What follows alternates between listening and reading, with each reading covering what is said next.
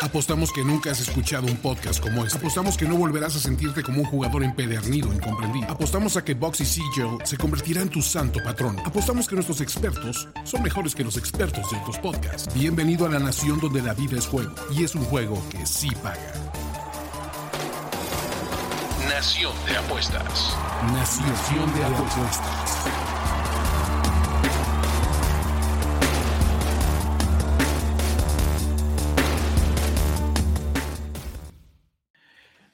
Bienvenidos a Nación de Apuestas, ya lo saben, su análisis favorito de toda la actividad del mundo del deporte, obviamente con un toque apostador, líneas, spreads, picks, ganadores, tendencias y todo lo que necesitamos para ser expertos y para disfrutar al máximo este mundo de las apuestas deportivas.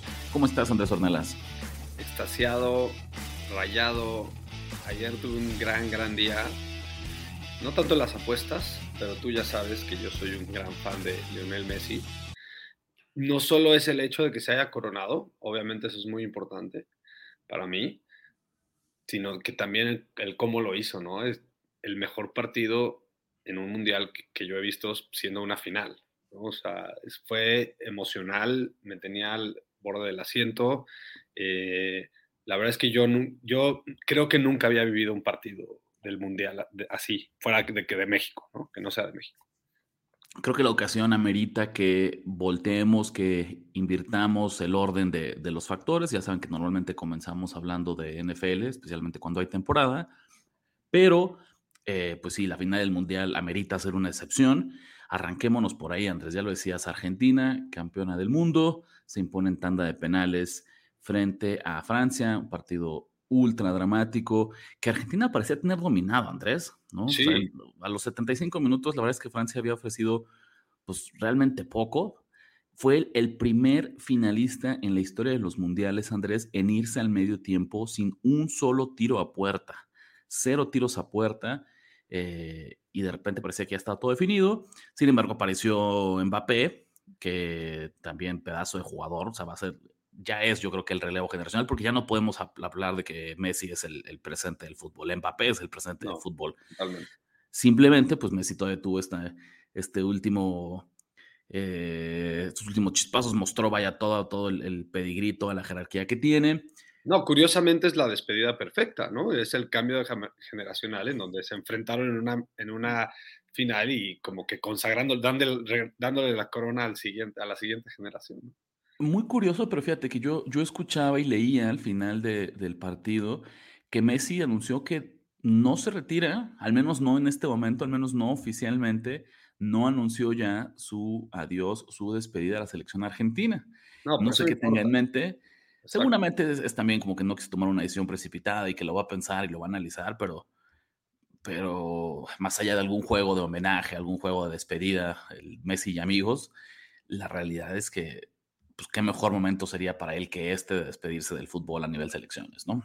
Sí, lo que él dice es, que quiere disfrutar de su selección ya, con, ya coronado, ¿no? Eh, la verdad es que, te digo, yo siento que sí fue como una manera de decirle, tú sigues Mbappé y, y, tienes, como dices, como bien dices, Rich, o sea, bien logrado, ¿no? Mbappé es un gran, gran jugador. La verdad es que aquí dejó claro que, que es lo que viene del futuro. Él es la cara del futuro del fútbol, ¿no, Rich? Fue un partido, Andrés, que desde el inicio, bueno, desde la previa, me parecía de pronóstico reservado y lo vimos en el mundo de las apuestas porque estaba ultra balanceado, era un espejo, pagaba exactamente lo mismo que Argentina o que Francia fuera campeón del mundo. Y eso te, decía que llegábamos con un encuentro que, iba a ser muy cerrado, que es cierto que ah, por gran parte de, los primeros 90 minutos no lució así, pero una vez que llegó Francia, todo se niveló, ida y vuelta, fueron alternando dominio, encontraron la portería. Eh, entonces, la verdad es que sí, sí fue un gran, gran partido. Andrés, ¿Argentina te parece un justo campeón del mundo? Más allá del resultado de la final, checando como todo el, torneo, ¿crees que tenemos un, justo, estás contento, estás satisfecho con quién queda campeón del mundo? Totalmente. Em, por ahí obviamente hay muchos críticos y está bien. Creo que cualquier campeón tiene, tiene sus críticos.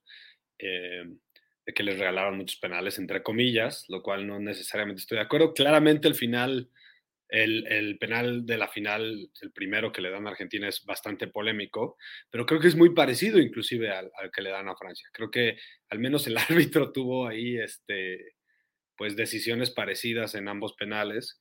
Eh, lo que yo no entiendo, Rich, y, necesito que me expliques es de qué diablos sirve el VAR, ¿no? Que eso es, de, mis pocas críticas de la final, ¿no? Sí, es la pregunta que todos nos estamos haciendo, porque pareciera que no, hay, hay veces que no esperas que vayan a revisar, como estos fuera de lugar por una mano, ¿no? Que está adelantada la mano y entonces eso lo hace offside. Eh, y de repente situaciones como esta, el primer penal a favor de Argentina, que hay muchísimas dudas, que no nos queda claro si hay un contacto con, con Di María, y ese ni siquiera se acercan a revisarlo. Decías el tema de los penales. Mira, yo algunas cosas que yo pienso. Uno, es una realidad. Argentina le marcaron cinco penales a favor en esta Copa del Mundo. Es el número más alto en la historia. Nunca le habían marcado tantos penales a favor a un equipo. Entonces, es cierto que, que por ahí eso puede ser sorpresivo, pero también muchas veces, pues si es penal, o sea, si, existe la falta, pues ni modo que no la marques. No puedes decir, híjole, es que ya le marcamos cuatro penales a este equipo, entonces ya no puedo marcarle porque pues, este, van a ser muchos. Pues, si tú estás apreciando falta, si tú estás viendo falta, pues tienes. Yo creo que, la gran mayoría sí eran penales. Independientemente de los penales, Andrés, y es lo que te diría, porque yo la verdad es que sí me creo que me decantaría o, o me pondría, si aquí haces dos filas, ¿no? Entre todos los aficionados que estamos críticos de Argentina y fans de Argentina, yo no pensaría dos veces en, formarme en la fila de, los críticos, ¿no? Yo estoy lejos de ser, de declararme un, fan o un apasionado de, la selección argentina.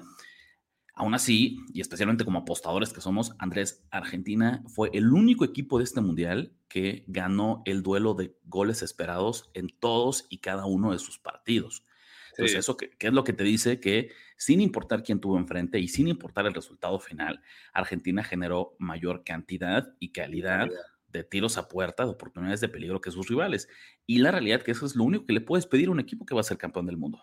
Yo, yo diría que es un justo campeón, Rich. Eh, a lo mejor no, en, esa eh, metáfora que comentas de, de, las filas, a lo mejor no te gusta el estilo. Yo creo que a mí tampoco me encanta. Y ni siquiera tampoco soy el más fan del estilo de Francia. Fíjate, si nos remontamos al final pasado, Rich, digo, perdón, al mundial pasado, yo me acuerdo que Francia más bien era un equipo que tiene tan fuertes individualidades, tan importantes individualidades, que por momentos en partidos se les olvidaba jugar fútbol y dejaban el partido, se relajaban. En este mundial pasó lo mismo. Dependen tanto de, sus individualidades que tampoco es el mejor fútbol eh, abierto, continuo, constante que he visto en otros equipos campeones, ¿no? Eh, entonces, yo creo que eso le pasa a Francia, también le pasa a Argentina, pero, por ejemplo, a mí me llama mucho la atención el mediocampo de Argentina. Yo creo que McAllister es un cuate impactante, muy, muy, eh, pesa demasiado en los resultados, por ejemplo, y no se habla de eso suficiente.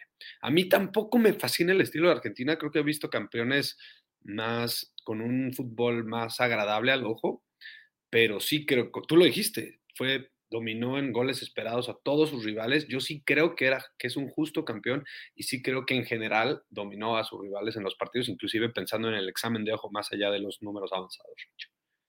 La semana pasada platicábamos cómo, al menos yo personalmente, la expectativa que tenía de, de Argentina es que abrazaran, que se metieran de lleno en este rol del villano, que en vez de intentar justificar su estilo, su actitud, eh, su filosofía súper canchera, muy astuta, pero no necesariamente la más pro fair play en el deporte, que en vez de justificarlo, pues lo asumieran como tal y lo llevaran al otro nivel. Y sabes, eso es lo que pasó. Sí eso hace que, nos caiga mal Argentina, hace que lo odiemos, hace que, que, antagonicemos con ellos, especialmente con algunos jugadores, pues evidentemente, pero al menos funciona, al menos sabes el que ejemplo uno, ¿no? Exactamente, el número uno, o sea, el villano dentro, si Argentina es como el villano a nivel equipo, el villano de villanos, ¿no? El malo de la película tiene que ser el Dibu Martínez, ¿no? Me encanta que se esté burlando, no, eh, sus festejos así ultra corrientes. ¿Quién fue el que se burló de Holanda también? Entre ellos, ¿no? Entre ellos, sí, el Dúo Martínez. No, pero hubo alguien más, un jugador de cancha, no me acuerdo quién. Ya.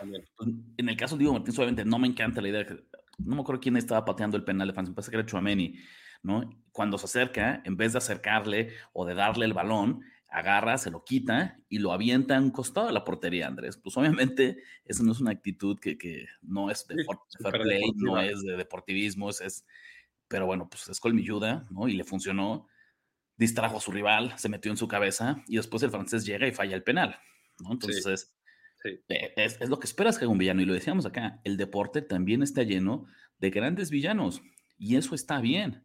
¿no? Así avanza la historia. El villano también puede ganar y eso está bien. En su cabeza, en su lado B, él fue el héroe. Y eso está bien, así funcionan las películas, ¿no? ¿Cuántas veces no tenemos como esta versión alternativa en la que eh, el propio villano tiene su propia historia que tal vez no conocemos, pero que igual lo humaniza o Exacto, ¿no? Entonces eso pasó. Me encantaba. ¿Tú crees que me encantó ver a, a Montiel, a Paredes, a Acuña eh, frenando con faltas súper en el tiempo extra cualquier avance de Francia, después pretendiendo que no había pasado nada. Pero es una herramienta más que tiene el fútbol, ¿no? no es, o sea, es ilegal en el sentido en que si lo haces te van a marcar una falta, pero no es ilegal el, que puedas hacerlo. E, el reglamento está hecho para que tengas esa opción, totalmente, y ahí recibes un castigo a cambio, que en este caso fueron esas tarjetas amarillas, entonces se cometió el acto, recibió un castigo. ¿Nos gusta? No. Luce pues no es una película de Disney, caray, ¿sabes? Entonces, pues pasan, pasan este tipo de cosas donde más bien lo que tenemos que entender es eso, fue el estilo argentino y surtió efecto y fue efectivo, Andrés. Y ante los ojos de cuando, aquí es donde creo que para ellos sí aplicó la de que el fin justificó los medios, ¿no? Porque si lo que tenían en, en la mesa era convertirse en campeones del mundo, puta, pues no estoy seguro que no lo pensaron dos veces y volverían a hacer, ¿no? Todo, todo lo que hicieron. Veía yo por ahí un comentario, Andrés, nada más así ya para cerrar este, eh, qué pena, ¿no? ¿Qué diría el Dibu Martínez si sus hijos lo vieran? ¿Qué van a opinar? Qué terrible ejemplo para futuras generaciones. Pues caray, es que ese también es parte del problema, ¿sabes? Creo que ya deberíamos dejar de ver a los deportistas como, como modelos a seguir. Deberíamos dejar de apoyarnos en los deportistas como quien queremos que instruya y comunique valores a las próximas generaciones, ¿no? Es un peso que ellos no pidieron, que no necesariamente es parte del contrato, ¿no? Habrá algunos fuera de serie que lo logren hacer y que entonces eso los transforme en un estatus que va más allá del deporte, pero tampoco es su obligación. Serán esas gratas excepciones, esas gratas sorpresas que nos topemos, pero la verdad es que antes de que sean ejemplos a seguir, ¿no? La industria, el, lo que le está pidiendo su profesión, Andrés, pues es ser grandes deportistas. Y el Dibu Martínez fue el mejor portero del mundial. Así de simple. Sí, sí, sí, pero sí, qué tipo con, con tan poca clase, la verdad. Eh, creo que sobra decirlo. Y es, pero es buena transición eh, esto que dices de los ejemplos para hablar de Messi, porque sí tenemos que comentar que hizo un mundial ejemplar, justo. Eh, fue el líder que muchas veces no había sido. Eso es algo que a mí me impresionó y que todavía me hizo que mi manera de idolatrarlo subiera más, porque sí fue un líder, inclusive en la cancha, fue un líder de voz, fue un líder eh, de ejemplo, ¿no? De, juego, eh, y la verdad, con mucho carácter, con mucha fuerza, con mucho empuje, Lionel Messi fue el factor más importante de este equipo de Argentina para ser campeón, ¿no? Que, que eso es lo que, eh, lo que me llama la atención, porque tú hablas de que es un equipo que no jugaba tan visualmente tan estético, sin embargo Messi le entregó ese extra, ese granito de arena extra para que al menos acabemos contentos como fanáticos eh, viéndolo jugar. Con esta victoria, Andrés, a Messi lo único que le faltaba era ser campeón del mundo, ¿no? En su sala de trofeos ya tenía todos y tenía varios repetidos. El único que le hacía falta era el de campeón del mundo, ya lo tiene.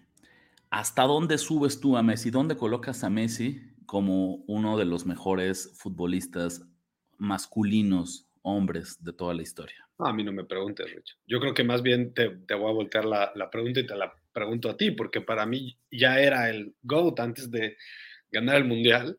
Eh, ahora nada más lo confirmo y, yo creo que más bien quita un poco la conversación de otras estrellas que tenía la gente, ¿no? O sea, para mí hay tres, ¿no? Eh, si quieres ponerlo hasta arriba o en tercer lugar, creo que ahí sí se puede, sí podemos debatir, este, pero para mí ya es una trinidad del fútbol lo que queda después de este, este mundial. Y creo que no es, muy, no es muy controversial lo que estoy diciendo, ¿o sí? No, pues a ponerlo en ese grupo como de tres, o como si, si el Olimpo de los futbolistas le pones tres asientos a pelea a Maradona y a Messi, pues nadie te lo va a discutir. Pero el chiste, Andrés, es, esta es tu oportunidad de, sacarle brillo, ¿no? A, a, la estatuilla de, de, Lionel Messi. te, voy a decir, mm. Te voy a decir algo, o sea, mucha gente, eh, por ejemplo, pone a Maradona número uno porque era un cuate súper corajudo que se que se ponía los equipos al hombro, inclusive llevó al Napoli, un equipo super X en cuanto a talento, a ser campeón de la, de la liga y es súper, súper admirable, ¿no? Eh, otros ponen a Pelé porque era un cuate súper adelantado a, su época, eh, lo cual es muy cierto, y que hacía cosas en la cancha que a nadie se le hubiera ocurrido por 20 años, y que también, por, eh, por, un lado, también era un buen líder y, también se trepó a los hombros a muchos equipos. Pero yo creo, este, este sí es un feeling personal, Rich, que yo nunca he visto alguien que haga las cosas que Messi hace en la cancha, ¿no? Si acaso, por ejemplo, Ronaldinho hizo todavía más cosas, pero lo hizo por un, por un, este, pues, un plazo más corto. La consistencia de, de esta manera de jugar de Messi, cuántos años lo ha, lo ha hecho y, y, por unas jugadas que de verdad no das crédito que hayan pasado en la cancha, es por eso que lo pongo en, número uno. ¿no? Le puedas criticar muchas cosas, como a cualquiera de los otros dos, siento yo, este, pero ahora ya nada más yo confirmo que es el mejor de la historia. La realidad es que creo que borró cualquier fantasma, cualquier duda que pudiera quedar sobre sus hombros, sobre sus sombras. Definitivamente se merece ese lugar entre los mejores de toda la historia. En cualquier deporte, Andrés, siempre va a ser difícil comparar épocas, ¿no? Ese es el problema. exacto. Porque, aunque las reglas son las mismas y el concepto y el objetivo es el mismo, pues en este caso gana quien meta más goles, el estilo de juego cambia, cambia radicalmente. Y entonces ya cuando hacemos estas comparaciones, y, la verdad que son inútiles, ¿no? O sea, son súper divertidas, son muy amenas, pero en el fondo son, son inútiles porque no te llevan absolutamente a nada. Eh, yo Pondría a Messi por arriba de Maradona, sin lugar a dudas, ¿no? Porque también la, diferencia más fundamental es, que Maradona queda campeón del mundo más joven, entonces ya lo que él hace es simplemente sostener este estatus de leyenda. Tal vez su presión fue sostenerlo, pero me parece todavía más difícil el caso de Messi, que fue como de, tuvo que vivir, a pesar de vivir con esta eterna sombra de, es que no te va bien a nivel de selecciones, es que no puedes ser campeón del mundo, es que no has hecho nada por Argentina. Es que eres pecho frío nunca, nunca se desinfló y, la resiliencia y la perseverancia siguió ahí hasta conseguirlo. Y otra vez, ya cuando estamos en, esta comparación como tan cerrada, pues ahí sí, inevitablemente tienes que sacar el, en el lugar 7, 8, 9, 10 de la lista, empiezas a buscar detallitos, ¿no? La letra chiquita, ya como factores secundarios. En inglés dicen splitting hairs. Exactamente, ¿no? Ya te estás viendo a lo más, más pequeño. Y ahí, en todas esas cosas menos importantes, Messi es superior. Y lo que decíamos ahorita, en cuestión, eh, su actitud fuera de cancha, su personalidad, su ética de trabajo, ¿no? La figura pública, ahí ya son cosas donde son, obviamente son mucho menos importantes que lo que hacen en el terreno de juego, pero cuando en el terreno de juego está tan parejo, tan similar, pues inevitablemente tienes que derivar a esas para encontrar alguna diferencia.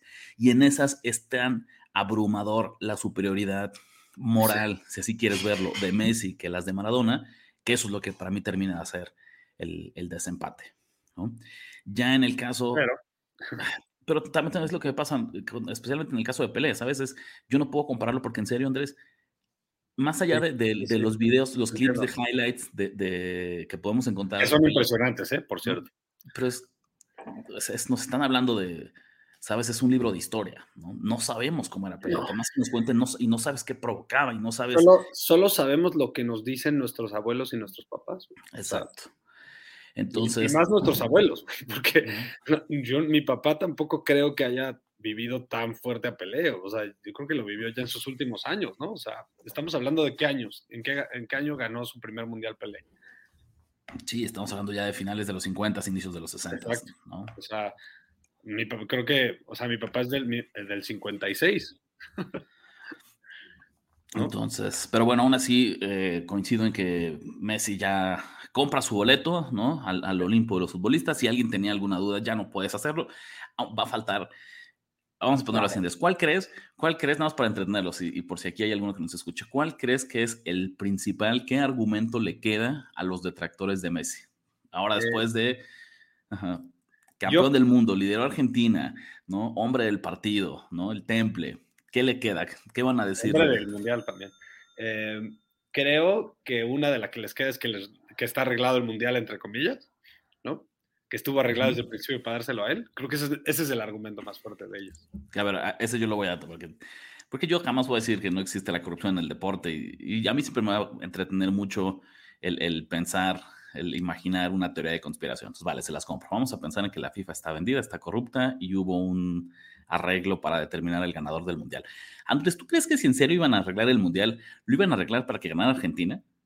O sea, ¿tú, crees que Argentina era el lugar número uno en, la lista para arreglar un mundial? ¿Qué le ofrecía a la FIFA? ¿Qué le ofrecía al mundo del fútbol que Argentina fuera campeón del mundo?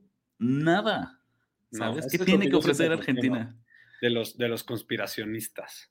Siempre, cuestiono eso, porque luego, digo, luego dicen, oye, por ejemplo, la NFL, ¿no? Es muy famoso que dicen, la mafia de la NFL, la mafia de la NFL.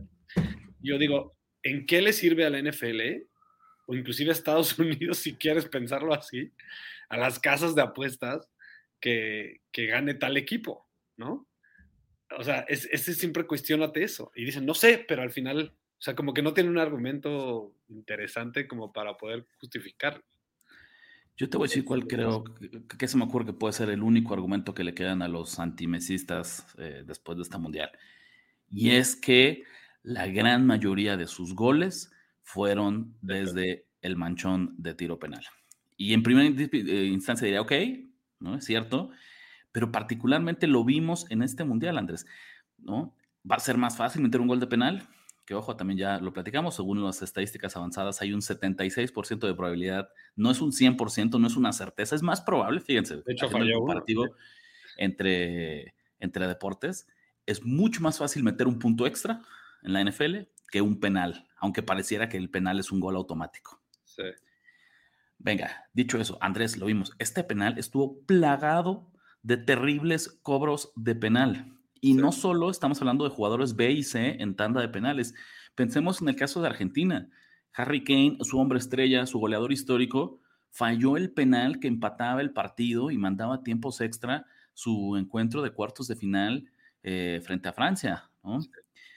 Selecciones de altísimo nivel como Brasil quedan fuera, ¿no? Por terribles cobros de penales. Entonces, el hecho de que Messi haya tenido los pantalones y haya tenido la técnica impecable, ¿no? Para meter todos, y todos además con una contundencia, ¿sabes? Nunca estuvo cerca, nunca hubo un penal de Messi que dijeras, ay, casi lo falla, ¿no?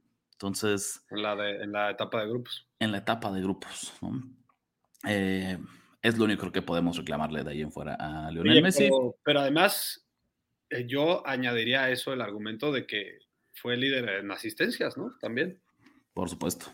O sea, eso como que no, es muy curioso porque es una parte tan fundamental del fútbol, pero no lo, no lo hablamos como tal. Porque, por ejemplo, en el básquetbol es una, es una este, estadística muy relevante este, y en el fútbol realmente nunca se habla a nivel analistas, a nivel periodistas, no se habla de la importancia de una asistencia, ¿no? Como, como estadística. Sí, totalmente. Y es parte de lo que redondea y hace súper completo el juego de Lionel Messi. Siempre ha sido un gran asistente. Desgraciadamente, Andrés, desgraciadamente, porque esa es la parte negativa. según yo, bueno, si, si, si decidiera retirarse hoy de la selección, se retira como el goleador mayor, ¿no? Se retira como eh, el... Hay, varios récords que rompió en la selección argentina, ¿no? Ok. O sea, es pregunta. Debería, la verdad no tengo el dato, ¿no? Eh, pensando debe ser quien tiene más asistencias a nivel selección nacional. creo, hay varias, hay varias estadísticas ahí que, para los que dicen justo que, que en Argentina no juega, ¿no? Para cerrar ya este bloque del Mundial, Andrés, desgraciadamente, y eso en serio lo digo en serio, nos esperan cuatro años difíciles en que cualquier argentino que conozcas va a estar insufrible, inmamable, intratable, ¿no? Esa es una desgracia, o sea, va a ser cuatro años agónicos, necesito que coronemos. ¿Conoces argentinos? Conozco argentinos, correcto. ¿Y, ¿Y son mamones? Es una pregunta Cuando tocas el tema del fútbol, sí, sí, sí, se, se crea en general, un como personas. A ver, es bien difícil, ¿no? Que Me pones aquí en el spotlight porque obviamente no quiero generalizar y porque una persona no hace una cultura y porque todas las nacionalidades Es que, tenemos no, cosas es que te lo digo, positivas, te lo negativas. digo porque yo, en mi experiencia, o sea, uno solo puede hablar de, de lo que ha vivido. Yo sí tengo cinco o seis argentinos muy cercanos y he conocido a 15, ponle, a lo mejor más, y yo no he tenido esa experiencia de que sean mamones. En general, ¿eh? no estoy hablando, hablando del fútbol. Ahí va un poco, es un poco lo que me pasa. Y si por ahí la gente que nos escucha tiene alguna opinión, tiene cómo complementar esto, estaría excelente. Yo lo veo así. Uno a uno son grandes personas, pero el argentino tiende que cuando se vuelven grupos, cuando se forman grupos de argentinos, ahí es donde le sale el acento más fuerte y el nacionalismo barato y la superioridad moral y el- la parte europea. Uno a uno no No suele ocurrir. Pero pon los tres juntos y entonces ahora sí ya se ponen groseros con los meseros y se ponen a exigir y se ¿Con ponen ellos mismos? ¿no? Esa es la parte que yo te diría. En mi experiencia ha sido así. El, el pecado del argentino es, es cuando está sola, está aislado, ¿no? Elimina Yo- todo eso. Y Cuando se fíjate que yo crece tuve la experiencia de ir a Argentina eh, hace muchos años y neta, no sabes lo cálido de, de cómo me trataron, lo bien, lo, los serviciales. Digo, también no- eh, entre ellos mismos, o sea, conocí más ciudades que solo Buenos Aires, entonces entre ellos mi- mismos a los que critican son los, a, a los de Buenos Aires, ¿no? Pero la verdad es que en general, hasta en Buenos Aires, un trato increíble y una- personas muy cálidas, muy, muy bueno. Y sabes que antes, porque eso creo, ya más allá del- de, la broma, lo que puede ser el fútbol y el, el- la- el fanatismo, el gusto por el fútbol, eh, tú lo dijiste, ¿sabes? La mejor forma, de repente cometemos el pecado de generalizar eh, rasgos de la personalidad a cualquier nacionalidad, ¿no? Poner todos los argentinos son tal, todos los mexicanos son tal, todos los gringos son tal. Y muchas veces la mejor forma de evitarlo, pues es eso, tienes que ir y conocer y viajar y tratar y platicar y solo así combatir y eliminar estos sesgos, estos prejuicios que por default, que por muchas veces ni cuenta nos damos que, que tenemos, eh, pero que hay que hacerlo, ¿no? Porque del 99%, Andrés, de la gente que es súper dura y tiene opiniones súper fuertes y muy arraigadas sobre lo, en este caso, lo malo que pueden ser los argentinos, lo pesados, lo que tú quieras, pues yo te apuesto que tres cuartas partes no conocen más allá de dos argentinos, ¿no? Exacto. Y siete octavos no han puesto un pie en Argentina. Entonces, pues de repente también es difícil que nos formemos esa opinión tan fuerte cuando no tenemos suficiente información para hacerlo. Y luego, Ya para Venga. de esta, de esta sección, Rich, sí toca felicitar a los argentinos, ¿no? Sí toca hacerlo, porque ninguno de estos argentinos, yo creo, o sea, más que los muy grandes, les tocó ver campeones argentinos, ¿no? 36 años, Andrés, fue la última vez que Argentina fue campeón del mundo y la verdad sí me parece, porque lo dijimos, fue un justo ganador. Entonces, eh, pues sí, felicidades, qué gusto, ¿no? Muy merecido, es lo que hay que decir. De acuerdo. Eh, y venga, pues a esperar cuatro años, Andrés, próximo mundial, triple sede, México, Canadá, Estados Unidos. Va a cambiar la cantidad de países que participan, va a cambiar el formato del torneo. eh, Esperamos que la nación de apuestas ya genere suficiente en ese entonces como para llevarnos a ti y a mí, ¿no? De, que de reporteros al mundial. Vamos, vamos a ver qué pasa, ¿no? Pero cuatro largos años. Y este también es el tema del Mundial, Andrés. Independientemente quién gane, quién pierda, cuál sea el resultado, es un espectáculo de tan alto nivel y es algo que mueve tantas pasiones y ocurre de forma tan escasa que hay que disfrutarlo, ¿no? Entonces, pues nos vemos por ahí. Norteamérica 2026, Andrés, porque no sé cuál es el nombre oficial del campeonato. México, Estados Unidos, Canadá, Norteamérica, no lo sé, pero ahí estaremos en 2026. Del drama, Andrés, del fútbol, del drama del final de Qatar 2022, brincamos al drama de la NFL. Semana 15, eh, no pintaba para ser espectacular, no había duelos que en el papel, Exacto. muchos, ¿no? Pero al final, Andrés, tomando en cuenta desde los partidos del sábado, que eso a mí me encantó, que ya en esta recta final se separe la jornada y también tengamos actividad del sábado, siete partidos se definieron en la última jugada, Andrés, ya sea en tiempo extra o en un agónico gol de campo o en un agónico intento de gol de campo que fue fallado, pero aún así pues el partido estaba en la línea hasta esa última, hasta esa última jugada. De ahí creo que tenemos que empezar, ¿no? Platicando sobre el oso, diríamos, la jugada, el peor, tal vez es la peor jugada que hemos visto, ¿no? En la historia, no sé en la historia de la NFL, pero el blooper. Ah, hubo un cuate que corrió hacia el otro lado, Rich. Bueno, tienes razón. digamos, el, el blooper más grande de los últimos 10 años, vamos a decirlo, y fue los Patriots, Andrés, partido empatado, tenían posesión, iban rumbo a tiempo extra y por alguna razón que sigo sin entender y, vi las, la conferencia de prensa, vi las declaraciones y sigo sin explicarlo, eh, una serie de pases laterales que intercepta a Chandler Jones de los Raiders y se lo lleva de regreso, ¿no? Y un partido que iba para tiempo extra, que no tenía por qué comprometerse, termina 30-24 con touchdown defensivo eh, a favor de Exacto, la imagen del partido es ese Steve Arm en la cara de Mac Jones, ¿no? Porque pobre Mac Jones, el qué culpa tiene de, eso, de ese mal pase.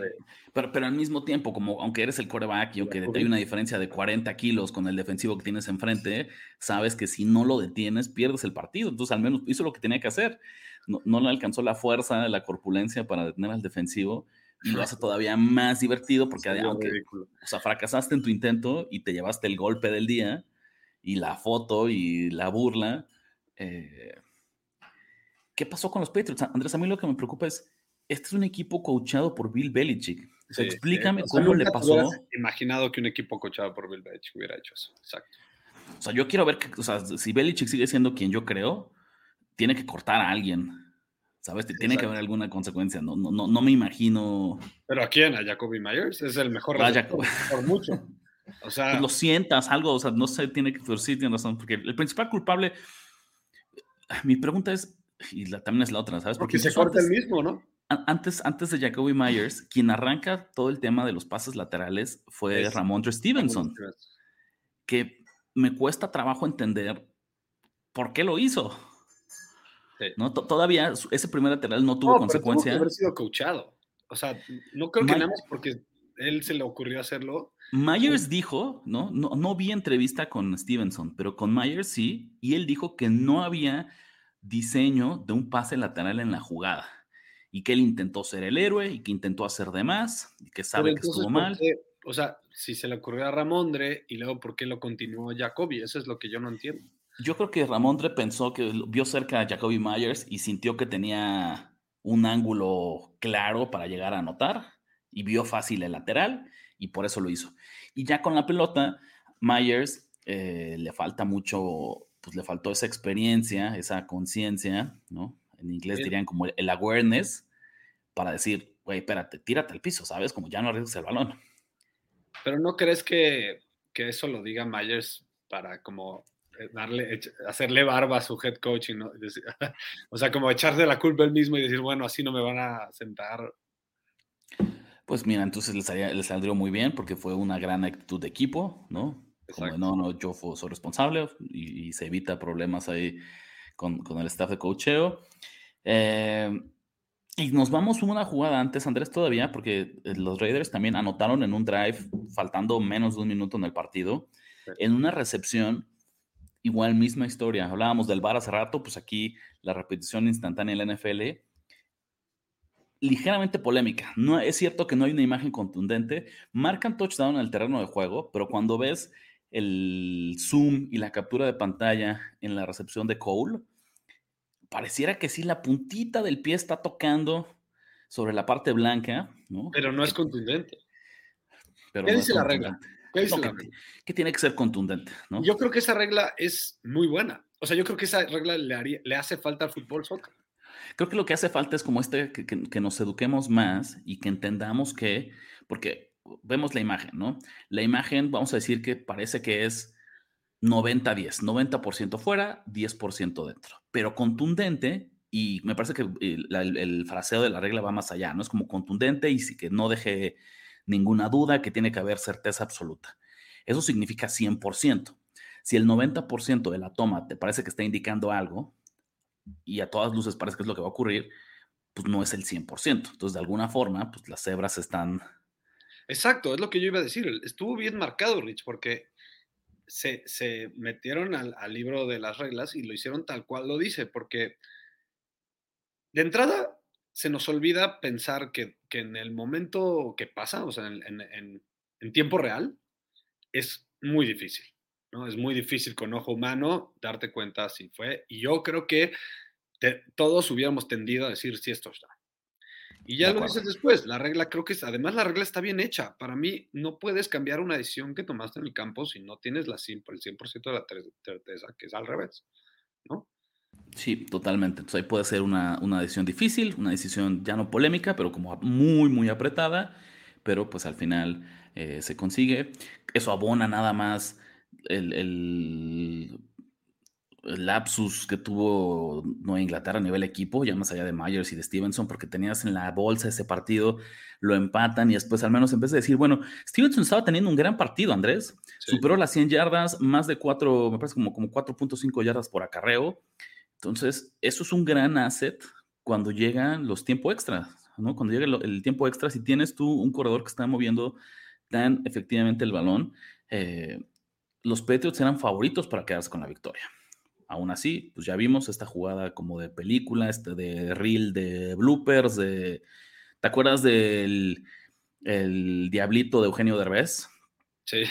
E, eso es lo que pasó, ¿sabes? De repente estaba corriendo hacia un lado Stevenson y le aprieta el botón, ¿no? Y... Es más, ¿nunca has jugado Madden? Sí, sí, sí, claro. ¿Nunca te pasó que por equivocación picaste el botón el que avientas ah, el sí. sí, porque no, es lo mismo. Piensas que estás haciendo como un juke, ¿no? por alguna razón, intuitivamente, eso te das cuenta que a veces igual están mal diseñados los controles, ¿no? Porque tú asumes que ese botón te va a hacer un juke, así como un movimiento de quiebre, y no, lo que hace es que avienta el balón en un falso lateral. pasó bastantes veces. Sí, sí, sí, estoy de acuerdo. Ah, eso fue lo que les pasó. Misterio resuelto. Estaba configurado cual control de Madden, el señor Jacoby Myers, y en vez del juke, apretó el botón del el pase eh, lateral y, así terminó. Y lo más triste es que pues probablemente les quite los chances de playoffs. Totalmente. Ahora me parece que eh, están rondando el 9%. ¿no? de probabilidad, según estos sitios especializados en generación de estadísticas y de probabilidad. Después de esa derrota, los Patriots siguen con viva, pero solo tienen el 7, 9% perdón, de posibilidad de calificar a playoffs y mucho tiene que ver con la dificultad de su calendario, porque si ves tú ahorita los rankings, son todavía el octavo sembrado, están a un juego del lugar número 7, pero entre criterios de desempate y la dificultad de lo que resta del calendario, es que pone muy, muy difícil el panorama para Bill Belichick y compañía, Andrés. Bueno, otro partido lleno de drama. Los Jaguars también en tiempo extra le roban una victoria a Cowboys 40-34.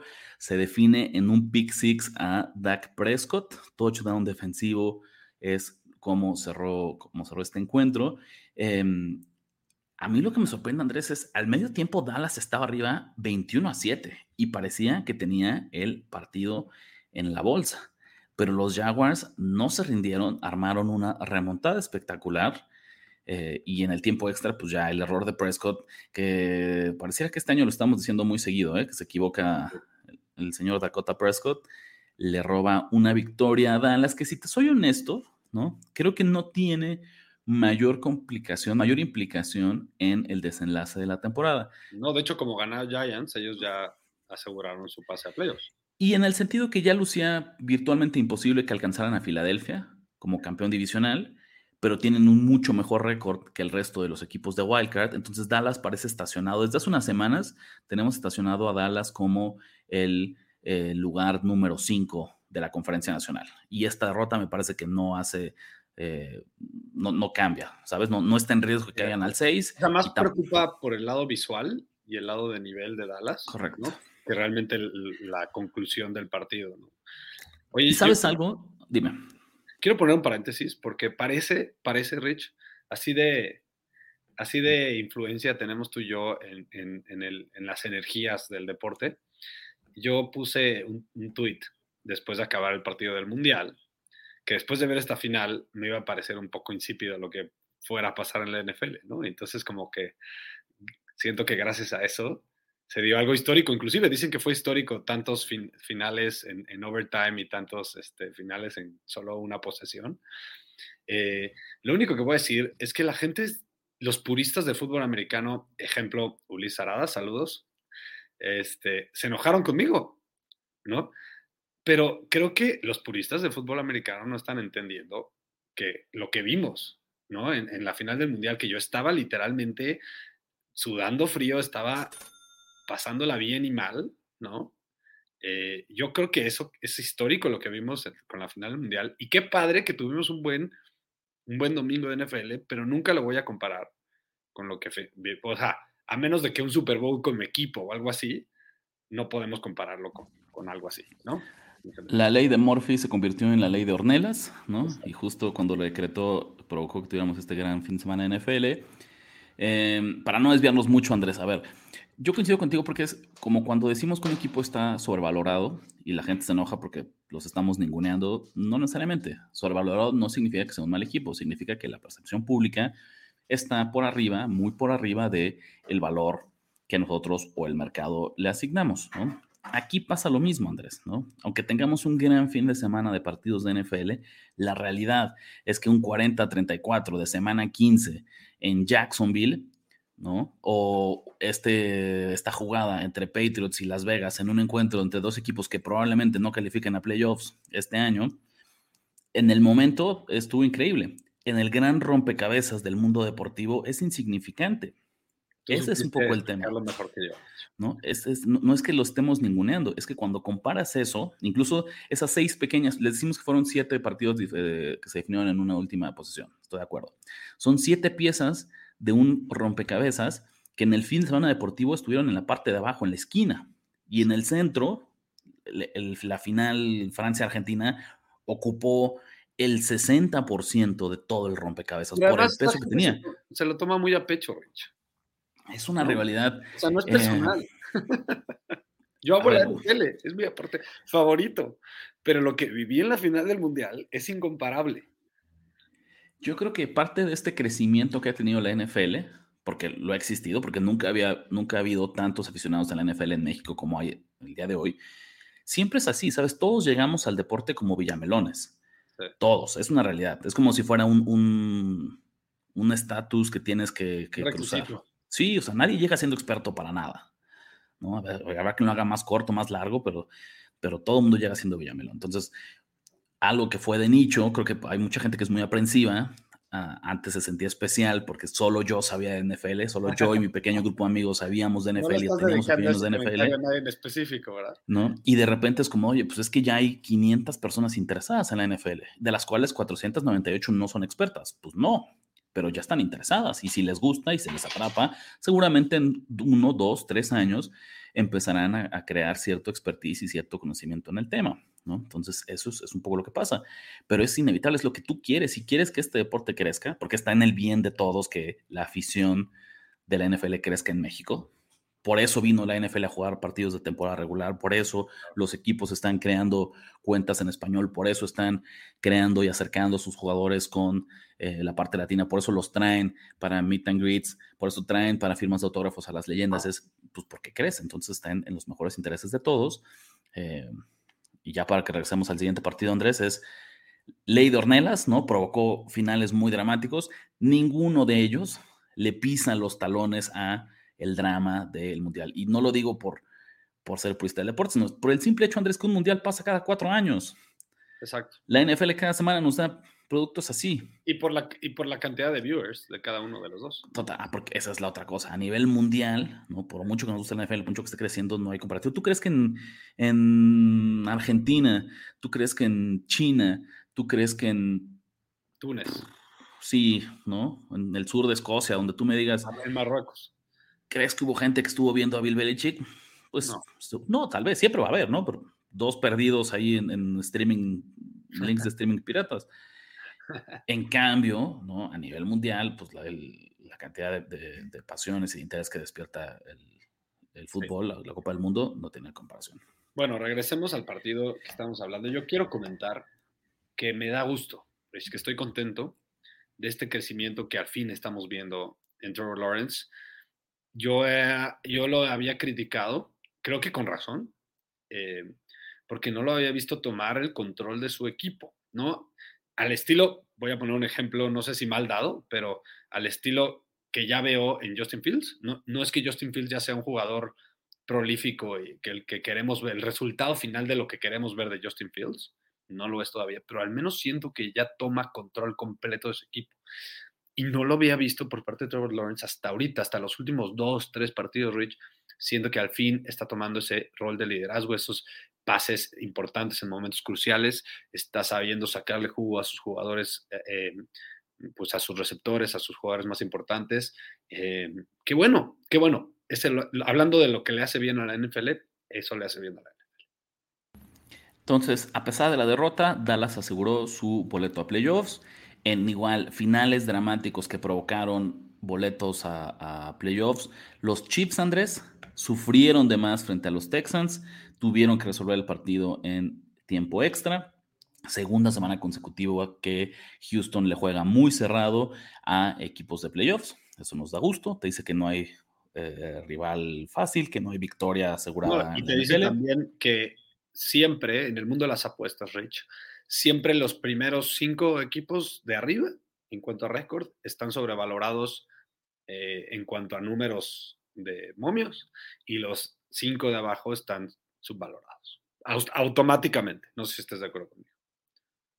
Eso sí, siempre, digo, eso no significa que pueden o no cubrir las líneas, pero siempre, como Las Vegas la industria de las apuestas sabe que quieres respaldar al equipo ultra favorito, aunque el valor, el valor matemático de la fórmula de rival A contra rival B, ponen el caso ahorita de Kansas City contra Chiefs, seguramente el, el número que daba el algoritmo era de 12 y medio de ventaja. Pero el casino sabe, la gente quiere respaldar a Kansas City, me puedo dar el lujo de vendérselos un poquito más caro y lo pongo en 14, que fue la línea que cerró. 14 y medio llegó a estar también. Y aún así termina, termina por 6.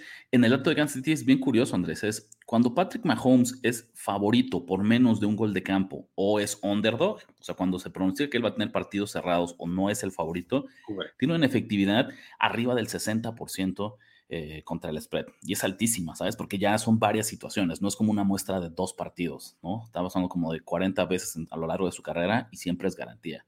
Cuando le pides a Mahomes y Andy Reid que ganen por doble dígito, no suelen hacerlo. Y mucho es por diseño, ¿eh? Es lo que te iba a decir. No, no es por performance, no es por un tema mental, no es porque se achiquen ante el rival de frente. No.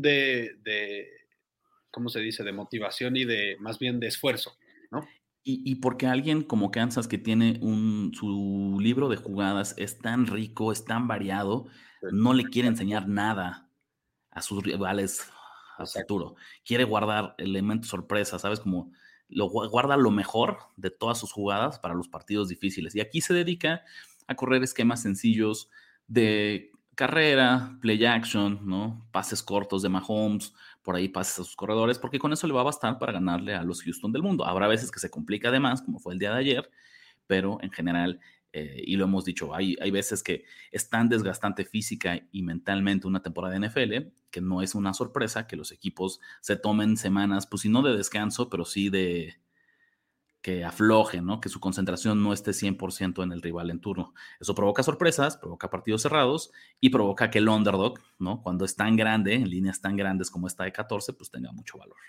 Sí, Rich, eh, quiero agregar dos comentarios. Em, en primer lugar, yo creo que es, o sea, no lo critico, ¿no? Yo creo que es una buena decisión. A lo mejor se complica además los partidos y eso es lo que está mal, pero eh, yo creo que en cualquier deporte tan físico, tan desgastante, es una buena idea repartir el esfuerzo.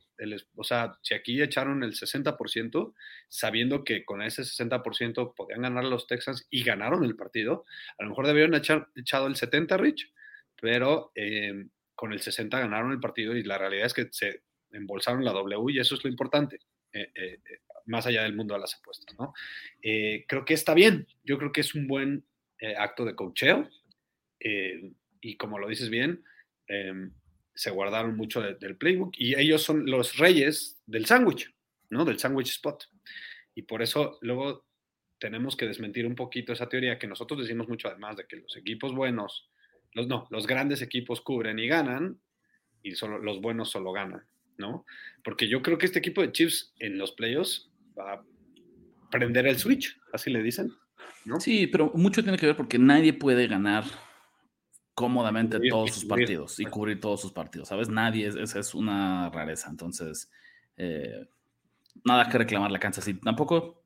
Digo, levantaron con la victoria.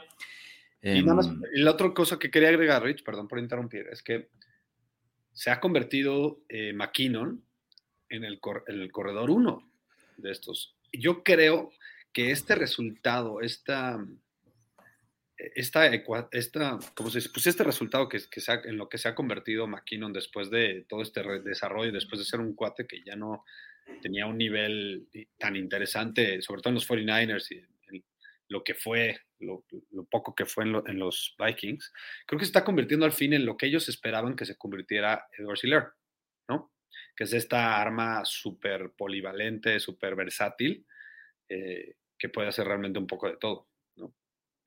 Y es un buen complemento a Pacheco, ¿no? Que es, digamos, su corredor un poquito más tradicional más quien va a conseguir las yardas duras, a quien le vas a dar la pelota si tienes un tercero y, centímetros, tercero y dos, ¿no? Y, quieres correr, eh, obtener ese primer a través de tu corredor, pues Pacheco va a ser quien cubre ese rol tradicional, redondeando una ofensiva eh, muy completa, muy versátil, que nadie se quiere enfrentar en playoffs, ¿no? Entonces... Por ahí si quieren ayudas para su fantasy, entonces ya saben, si, si creen que van a tener un partido si los Chiefs van a tener un partido cerrado, usen a McKinnon. Si creen que van a dar una paliza, usen a, Pacheco.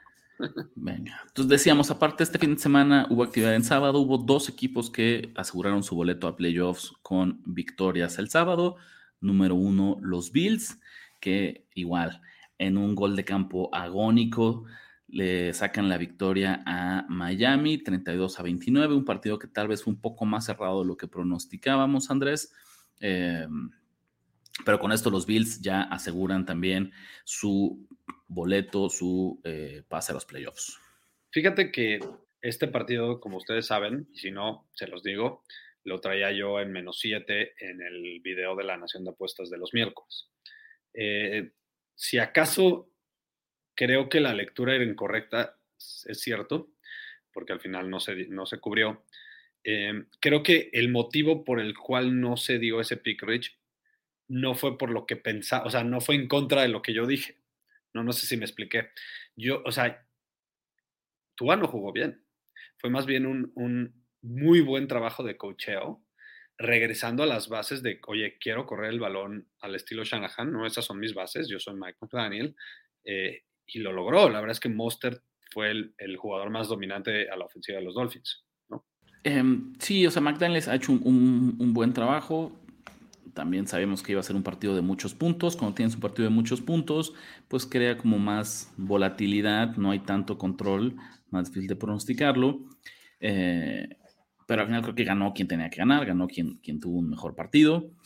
Los Dolphins se están complicando, Andrés, ya no lucen como un pase automático hacia, hacia los playoffs. Si la temporada terminara el día de hoy, todavía estarían dentro como el último calificado, pero tienen un cierre de temporada difícil, eh, sobre todo porque tiene partidos divisionales, ¿no? Próxima semana enfrentan a Green Bay, podría parecer un partido relativamente fácil, tampoco creo que sea una victoria garantizada, y cierran de visita en Foxboro y recibiendo a los Jets. Entonces, el problema es, es justo eso. Seguramente Miami va a salir como favorito en los tres partidos, no me sorprendería. Un favorito corto, pero un favorito que tampoco nos sorprendería si alguien le da, le da la sorpresa. Entonces, eh, pues esperemos, vamos a ver hasta dónde le alcanza este gran primer año que está teniendo Mike McDaniel al frente de, de Miami. Esperemos que le alcance para llegar a playoffs, pero no me parece que sea una certeza, Andrés, porque pues no sé si Patriots, Patriots y Jets pues vienen con todo, la verdad, detrás. Todavía ¿no? va a estar muy, muy cerrado entre estos tres equipos del este de la conferencia americana. Es que se va a definir, yo creo que el último boleto para. Creo que los dos estamos de acuerdo que la van a ganar a Green Bay, ¿no? Eh, sí, el sí, porque el partido es en Miami. Creo que ese es el, factor que, Exactamente. hace la diferencia. Si el partido fuera en Green Bay, otra vez tú en, en Lambeau, pero siendo en Miami, creo que debe ganar. Pero después en, el, en el partido... Yo creo que ganando ese partido se acercan bastante, ¿no? Digo, con todo que tiene partidos divisionales, pero perdieron los Jets y perdieron los... Es que un poco lo que yo te diría es, no estoy pronosticando que va a ocurrir, pero no me parece una blasfemia decir que Miami pierde los dos partidos frente a Patriots y frente a Jets. Ese es el tema. o sea, que, que, acabe la temporada 1-2. Son los dos de visita, ¿no? Correcto. Juegan, juegan en Foxborough y reciben a Jets en, el último partido de la temporada. En Foxborough es complicado. Esa marca de 1-2, ¿no? Estaremos pensando que Miami acabaría la temporada 9-8 pues habría que ver los desempates. No creo que sean, a lo que voy es, no creo que sean el único equipo que termine con 9-8. Entonces sería en todo caso un boleto dramático eh, que va a requerir de alguna combinación de resultados para, para que se queden con él. Puede ser, lo que sí es que estamos viendo, o sea, este es el mejor ejemplo, Rich, que les queremos eh, transmitir de no se crean que un equipo es algo después de una racha. Un equipo es lo que sea toda la temporada. Y los Dolphins, los fans de los Dolphins sobre todo ya se estaban cantando como que ganadores del Super Bowl después de esa racha impresionante que tuvieron. Entonces, hay que tener paciencia. Esto es un tema de, consistencia, ¿no? Por todo un año. Este, y yo creo que este equipo de Miami lo que le falta es defensiva, ¿no? Pero tiene un buen futuro, ¿no, Rich? O sea, no sé si este sea su año, pero tiene un buen futuro. Andrés, y hablando de rachas, Detroit acaba de ganar su sexto partido en los últimos siete encuentros. Está, debe ser el equipo más enrachado en, la conferencia nacional. Eh, todavía no está dentro de los equipos que calificarían a playoffs, pero pues ya están en la mira, ya lo ven, ¿sabes? Ya, ya parecen. ¿no? Exactamente, ¿no? O sea, están a medio juego de diferencia de los Commanders que actualmente ocupan la posición número 7. 20-17 eh, vencieron a los Jets en un partido también lleno de drama, ¿no? De estos partidos que se definieron en, los últimos segundos. Eh, Detroit iba atrás en el partido, Andrés, ¿sabes? No voy a decir que no merecía ganar, pero parecía que, o sea, si yo te hubiera dicho, ¿no? Que faltando faltaban, déjame ver cuánto quedaban, con cinco minutos en el reloj, ¿no? Y abajo por cuatro puntos de visitante en el frío contra una de las cinco mejores defensivas de la NFL. ¿Tú pensabas que Jared Goff iba a sacar el drive que no, le diera la vuelta al partido? Nada, ¿no? Pero, o sea, ni, ni los centavos, así, ni, con que fuera un gran momio. Aunque me lo dieran en más 500 pues lo logró, ¿no? Jared Goff, que en su carrera había tenido muy malas actuaciones jugando de visitante en el frío, ¿no? Esta vez logró darle la vuelta. Aún así, todavía le dejó un poco de tiempo a los Jets, ¿no? Al menos para que... lo perdió Robert Sale, ¿no? ¿Crees que lo perdió Sale? Pues con ese manejo de reloj, no sé si, vale la pena comentarlo, pero eh, tenían tres tiempos fuera. Quedaba, ¿qué, Rich? Como minuto y medio. este, a lo mejor un poco más, pero no pidió el primer tiempo fuera el señor Salé hasta que quedaban, creo que 28 segundos en el reloj, Rich. No sé qué opinas tú de eso. Y tiene sentido, porque si te das cuenta que al final sí lograron patear el gol de campo, pero lo fallaron, un intento de 58 yardas. no, no, no, no, pero justo eso. Seguramente si con un mejor manejo de, de reloj mm. logras avanzar 8 o 10 yardas más, que literal era lo que necesitabas, una jugada más, Y ya en, ese modo de, prevent, cuando la defensiva lo que está jugando es a que no le anotes, es relativamente fácil conseguir este, cinco yarditas, seis yarditas, ocho yarditas. ¿No? Entonces, eh, pues sí, puede ser que por ahí se le haya ido la posibilidad de empatarlo y mandar a tiempo extra. Detroit, yo te diría, Andrés, a ver, nos encanta Dan Campbell, nos encanta lo que están haciendo los Lions, es una historia súper divertida que le aporta muchísimo a la liga, que es un equipo que, que además ofensivamente juega muy bien, ¿no? Y que está lleno de, de, vaya, comandado como lleno de underdogs, vamos a decirlo así, ¿no? A nivel, a nivel personal. la realidad es que tampoco es que estén siendo dominantes. Fue un partido también de mucha suerte, ¿no? Donde, lo que te digo, si faltando cinco minutos abajo en el marcador, no precisamente eran nuestros favoritos para armar eh, la remontada, ¿no? Fueron superados en yardas por jugada, fueron superados en primeros y dieces. Eh, entonces ahí creo que también eh, la pérdida de balón, los intercambios de balones, lo que le da la victoria a los Lions, que no sé si les vaya a alcanzar para calificar, ¿no? Visitan a los Panthers, reciben a los Bears y visitan a los Packers. Ese tipo, eso, ¿sabes a qué me suena? A que los Packers les van a querer hacer la maldad en la, semana 17. 18. Y mírate, posición 9. Creo que el problema que tiene ahorita Detroit es que todavía requiere, no es dueño de su destino. Ese es el problema de estos Lions. ¿no? Necesitan mucha ayuda todavía, necesitan que caiga.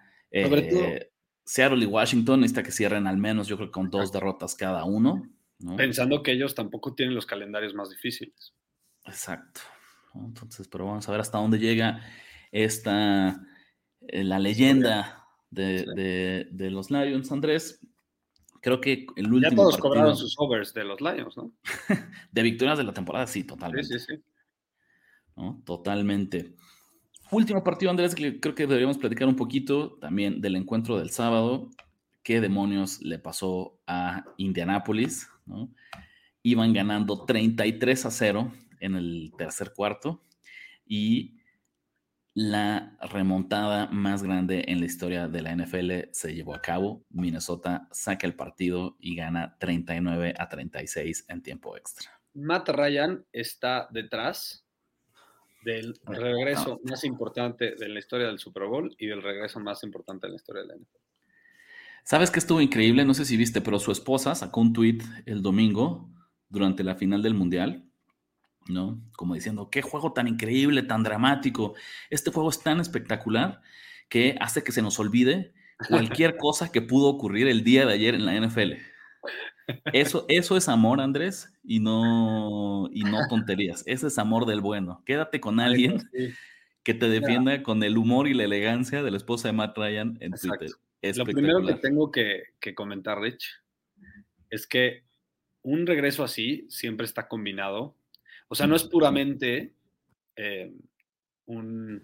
Sí, son errores de uno y aciertos de otro. Exacto, un piropo a los, a los a los Vikings en este caso. Está acompañado de muchas malas decisiones este, en eventos relacionados de los Colts, porque está muy no está fácil, Rich, te lo juro que no está fácil perder un partido que vas ganando 36-0.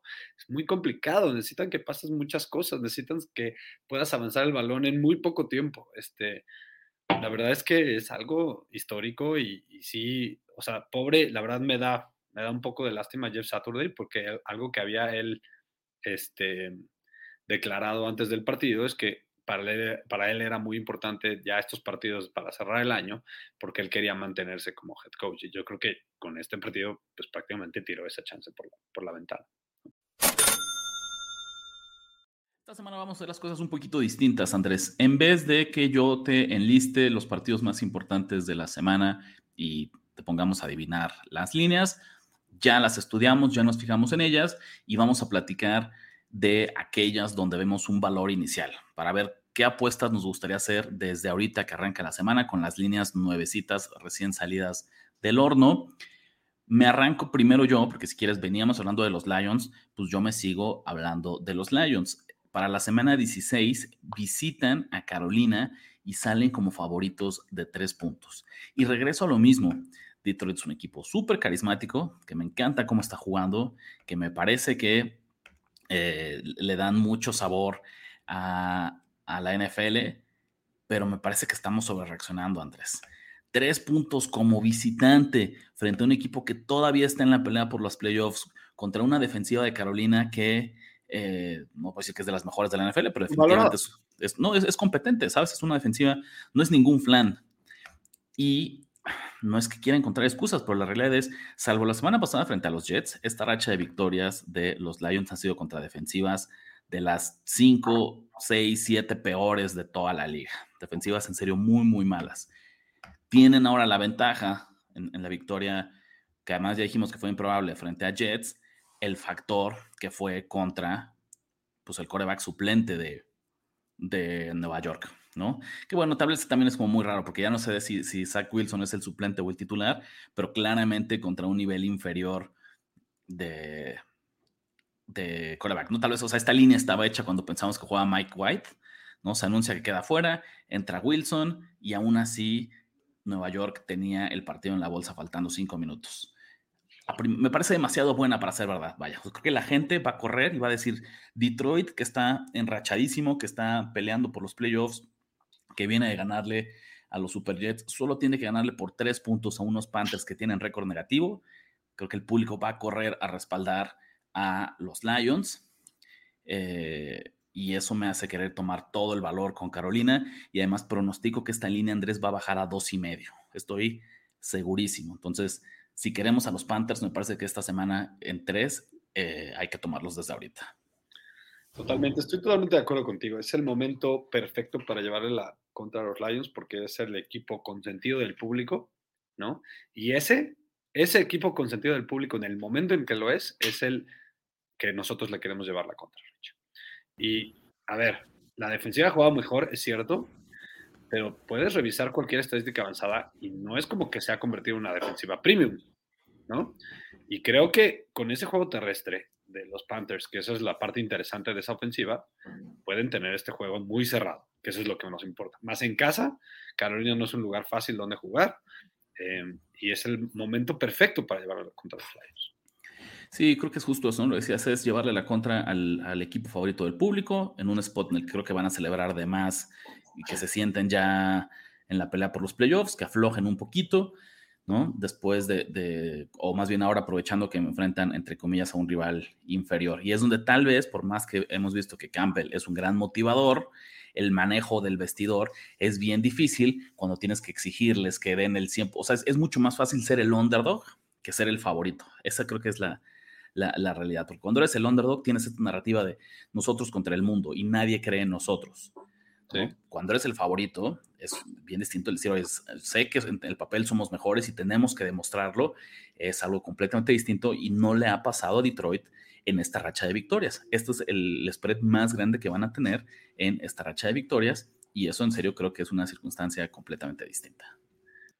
Bueno, Rich, a mí me toca escoger otro y mira, así como tú elegiste ir en contra del público y del darling de la gente, yo me voy a amarrar al, que le está dando de comer a la gente, al público, porque no puedo dar crédito de esta línea que me están dando de los Bengals contra los Patriots, ¿no? Que probablemente además, Rich, vale la pena comentar que los Patriots podrían tener su letdown spot, su, su dream crusher, ¿no? Ahorita, después de perder de esa forma, además, a lo mejor alguien me va a decir, bueno, es que pero Bill Belichick puede, puede motivar a este equipo. Yo no creo que la fortaleza de Bill Belichick sea de motivador. Es buen motivador, no voy a decir que no, pero no creo que sea su mayor fortaleza como un Tomlin, por ejemplo, o un mismo Dan Campbell. Entonces, creo que sí es un Dream Crusher que hayan perdido este juego, porque prácticamente se salen de casi, o sea, es muy complicado, dijiste 9% de probabilidades que, de que califiquen. Eh, y por el otro lado, los Bengals eh, nos están dando esta línea en menos tres y medio como visitantes. Yo considero que los Bengals podrían, podría, podrías decir que son el mejor equipo de la AFC. Si no, ok, entonces el segundo mejor equipo de la NFC después de los, de los Bills. Eh, me compro todo lo que están haciendo, me compro lo, que es Joe Burrow, ¿no? Y la verdad es que tres y medio siento que te están invitando a que le apuestes a, le apuestes a los, a los Patriots pensando que la última colita de sobrevivencia. Eh, y yo me, voy con el visitante y con el favorito del público, ni modo. Bengals en tres y medio. Después de 15 semanas, Andrés, Cincinnati es el mejor equipo contra el spread en esta temporada de NFL, 11 ganados y 3 perdidos, 6 victorias al hilo han cubierto, han sacado 6 líneas de manera consecutiva. Eso nos habla de por qué como decía Andrés, el público está enamorado de estos Bengals, pues porque los han hecho ganar vez tras vez tras vez eh, en lo que va esta temporada. Y pues también es una filosofía muy válida de cómo enfrentar este partido, de cómo apostarlo, ¿no? Porque en vez de que decir ya les toca perder, Andrés dice, mientras me sigan dando un número que a mí me parezca eh, accesible, que me parezca que tenga mucho valor, pues voy a respaldarlos. Lo mejor que yo puedo decir a favor de Cincinnati es que la combinación de resultados de sus victorias con la derrota ahora de Baltimore, ya se dio este flip, ya se dio este cambio y al día de hoy Cincinnati sería líder divisional, campeón divisional. Sin embargo, no es una ventaja cómoda. Si quiere Cincinnati quedarse con lo que a todas luces será el lugar número 3 en la siembra y recibir el, al menos ese primer partido de playoffs en casa, tiene que seguir ganando. Porque Baltimore, aunque esté ahorita medio a la baja y esté la lesión de Lamar Jackson, eh, todavía no está no están perdidas sus esperanzas para ser campeones divisionales. Entonces, la motivación de Cincinnati sí o sí seguirá a tope, Andrés. Listo, Rich, es hora de despedirnos. Eh, les pediría a ustedes que en los comentarios nos pongan que si les gustó más esta dinámica o les gustaba más la dinámica anterior, porque ustedes nos ayudan a decidir este tipo de cosas. Acuérdense de seguirnos en todas las redes sociales, Nación Apuestas, en Instagram, Facebook y eh, Twitter. Acuérdense de seguir a Ricardo de la Huerta en R de la Huerta 17 en Twitter. Y yo soy Andrés Ornelas, Andrés Ornelas H en TikTok y Twitter y Andrubis en Instagram. Hasta la próxima, compatriotas. Ha hablado. Ya escuchaste los pics que pagan en grande y engruesan tu cuenta. Ahora recomiéndanos, comenta en nuestras redes y haznos crecer como tus ganancias. Nación. Nación de apuestas. Nación de apuestas. Conducción. Ricardo de la Huerta. Ricardo de la Huerta. Y Andrés Ornelas. Y Andrés Ornelas. Producción y voz en off, Antonio Semperi. Antonio Semperi. Un podcast de finísimos.com.